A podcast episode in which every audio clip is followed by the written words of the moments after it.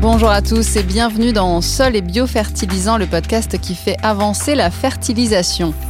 Comprendre comment la fertilisation peut accompagner l'agriculteur dans une dynamique de rentabilité et de préservation de l'environnement, voilà ce qui nous intéresse dans ce nouvel épisode.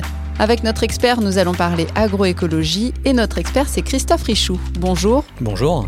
Christophe, vous êtes responsable marketing et développement pour agronutrition et la première question aujourd'hui est très concrète. Qu'est-ce que l'agroécologie? Alors l'agroécologie a été définie par le ministère de la Transition agroécologique et donc l'agroécologie est une façon de concevoir les systèmes de production qui s'appuient sur les fonctionnalités offertes par les écosystèmes. Elle les amplifie tout en visant à diminuer la pression sur l'environnement et à préserver les ressources naturelles. Il s'agit donc d'utiliser au maximum la nature comme facteur de production en maintenant ses capacités de renouvellement. D'un point de vue purement lexical, le mot biofertilisant semble plein de promesses pour l'agroécologie. Est-ce que réellement, globalement, ces produits présentent des avantages concrets pour les écosystèmes? Oui, les biofertilisants s'inscrivent vraiment dans une stratégie agroécologique, hein, puisqu'en fait ce sont des solutions environnementales à base de micro-organismes vivants, permettant de nourrir les cultures et d'activer la fertilité du sol.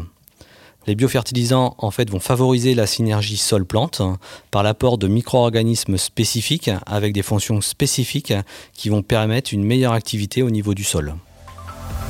Pour terminer, Christophe, c'est le nerf de la guerre. On imagine bien que ce qui est de meilleure qualité coûte plus cher, forcément. Comment l'agriculteur s'y retrouve-t-il en termes de rentabilité économique? L'agriculteur aujourd'hui a intérêt à intégrer des solutions à base de biofertilisants.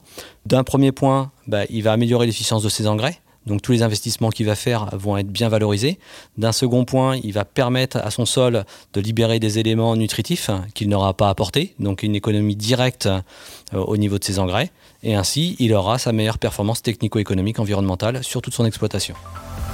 Merci Christophe Richoux pour toutes ces précieuses informations sur la fertilisation et l'agroécologie. Merci. Je rappelle que vous êtes responsable marketing et développement pour agronutrition. À vous écouter, on sent bien qu'un véritable progrès, voire une vraie révolution dans les usages agricoles est en marche. C'est très encourageant.